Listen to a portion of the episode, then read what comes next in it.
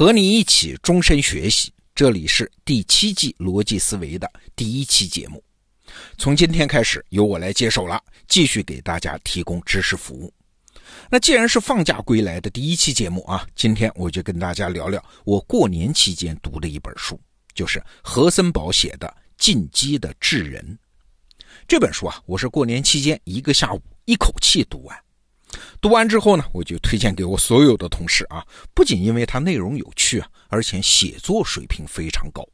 那居然把一本科普书写出了网络爽文的阅读快感。咱们得到 APP 里也有这本书的电子版，你要有兴趣，建议你也读一读。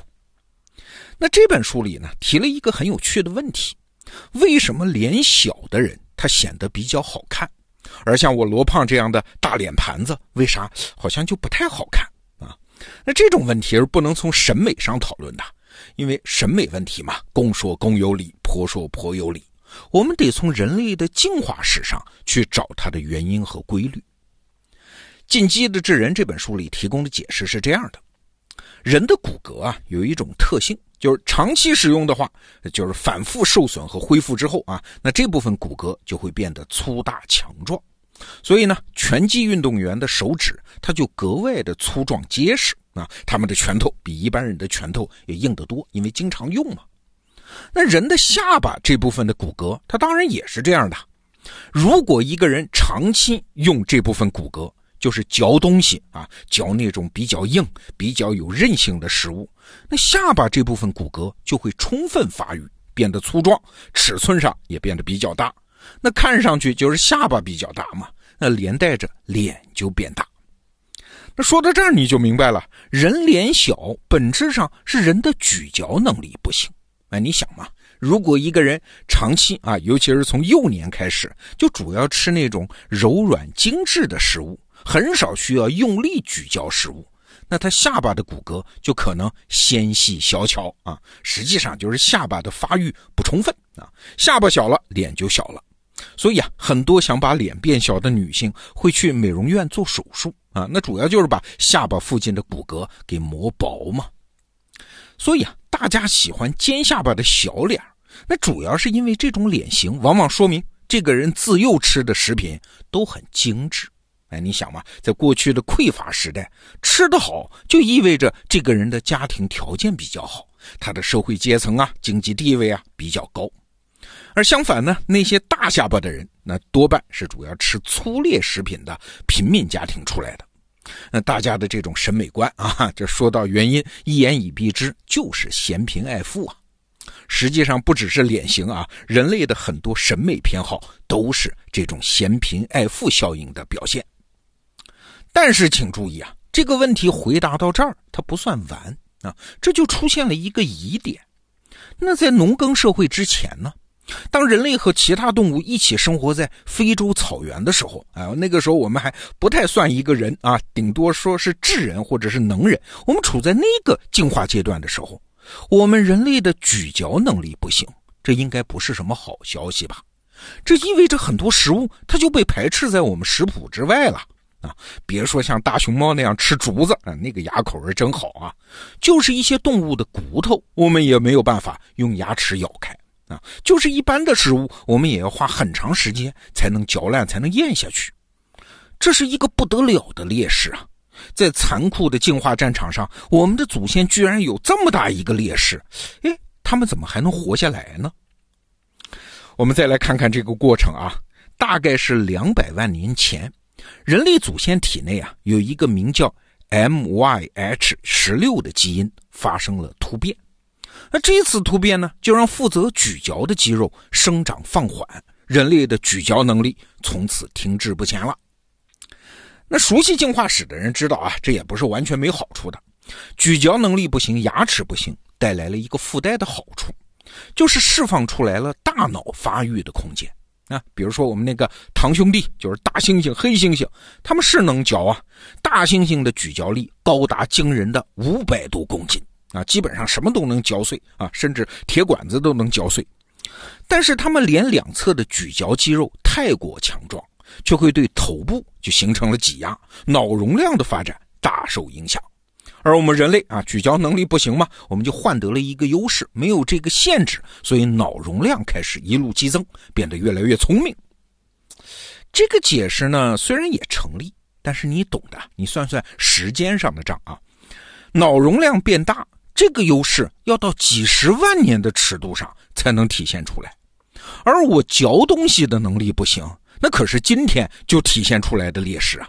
今天这顿饭就吃不好吃不成，明天可能就得饿死啊！哎，这就奇怪了。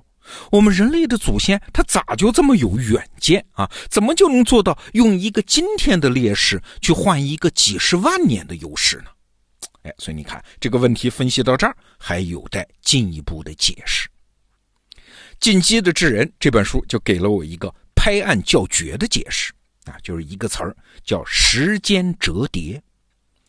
什么意思啊？你想，牙齿不行了，那总得有个替代方案吧？啊，所以我们人类的祖先，替代方案就是把咀嚼食物的大部分工作转移到了口腔外，对食物呢来个预先处理啊，就是主要用石头砸呀，用石头捣烂那些坚果的外壳，把肉分割成小块，把骨头砸碎，取出里面的骨髓来吃啊，等等吧。那经过这一番处理之后，吃东西的过程反而简单多了呀，并不需要自带超强的咀嚼能力了。你看大猩猩啊，它的咀嚼能力虽然强，但通常也需要用半天的时间来吃东西。好，我们再来看一下啊，你发现没有？虽然用自己的牙齿嚼和用石头砸这两个方案看似是对等的啊，甚至自己嚼还要更方便一点，不用备什么工具嘛。但是这两个方案在有一个维度上，那可就是天差地别了。这个维度就是时间的维度。自己嚼所花的时间，那是线性串联起来的时间啊，你总得吃进来，然后嚼碎，然后咽下去，这个过程是没法变的。但是我们人类呢，在体外用石头砸碎食物，时间就变成并联的了啊。可你想嘛，可以现在砸，过会儿再吃。也可以集中砸，分散的吃。那当然也可以反过来，分散的砸，我们集中的吃。可以有人专门负责砸，有人专门负责吃。所以在时间这个维度上，人类就因为这么一个简单的变化，它突然变得自由了。这就是《进击的智人》这本书里所说的那个词儿，叫时间的折叠。哎，你再一想啊，你会发现这是所有工具的本质啊。过去我们提起工具这个词儿，都是觉得它提高了我们干事的效率，它能干我们原来没有干的事儿。但是我们忽略了工具的一个最本质的作用，它是为人类折叠了时间，让人类在时间面前拥有了高度的自由。你就想嘛，如果在战场上，如果我能让我方的枪炮速度提高到原来的一倍，那我的优势就是决定性的，这仗肯定打赢啊。如果我能让你的枪炮的速度突然放慢 啊，那就是我们在很多科幻电影里看到的那样，我就可以很自如的躲你的子弹啊，你的优势就荡然无存呐。如果我们能自由的操纵时间，那对于对方来说，我们简直就是神一样的存在啊。所以在非洲的大草原上，那些动物看着人类，哪怕只会用一个石头砸碎坚果的壳，我们对他来说就是一个决定性的优势。我们人类就是神呐。好，我们还是回到人类祖先的场景啊。只要我们能想到用石头在体外砸开食物，这个石头甚至没有必要加工啊，呃，甚至连什么旧石器都算不上，就是一块石头。这个时刻，我们就已经获得了一个伟大的优势：时间被折叠，我们的食谱扩大了，我们进食的时间缩短了，我们的社会分工开始了。再举一个例子啊。在人类的进化史上，有很多次啊，突然气候变得非常寒冷，那怎么办呢？其他动物怎么办呢？它就要花很长的时间，要么去迁徙，要么花更长的时间进化出更抗寒的皮毛。但是我们人类呢？我们只需要干一件事儿，简单的不得了的一件事儿，就是把其他动物的皮毛剥下来披在自己身上，就是最早期的衣服啊。只需要这么一个简单的动作，没有什么技术含量的。但是时间折叠了呀。我们人类是把其他动物用很长时间进化出来、生长出来的皮毛变成了自己的一部分，仅仅这一个动作就让我们省去了漫长的时间，人类也有了基本的条件走出非洲，扩散到全世界。那顺着这个思路，你就想吧，此后人类发明的每一件工具，不管是弓箭、蒸汽机还是计算机，本质上都有这个折叠时间的特性。它带给人类的真正奇迹，也都来自于给人类创造了时间维度上的自由。那反过来啊，我们也可以从这个角度来评估一个工具的价值啊。什么工具它折叠了更多的时间，什么工具它的价值就更大啊。这和它本身的技术含量其实没有什么关系。您现在听到的是第七季逻辑思维的第一期节目。那之所以一开始我跟你聊这个话题呢，也是想表达我想为您做的事情。逻辑思维还有咱们得到 APP 做的所有努力，都只有一个目的，就是在你的学习和自我成长的过程中，能扮演一个折叠时间的工具，把你搜寻知识、理解知识的时间变得更自由。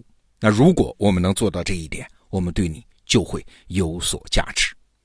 好，这个话题我们就聊到这儿。《进击的智人》这本书的电子版在得到 APP 里已经上架，也推荐给你。好，逻辑思维，明天见。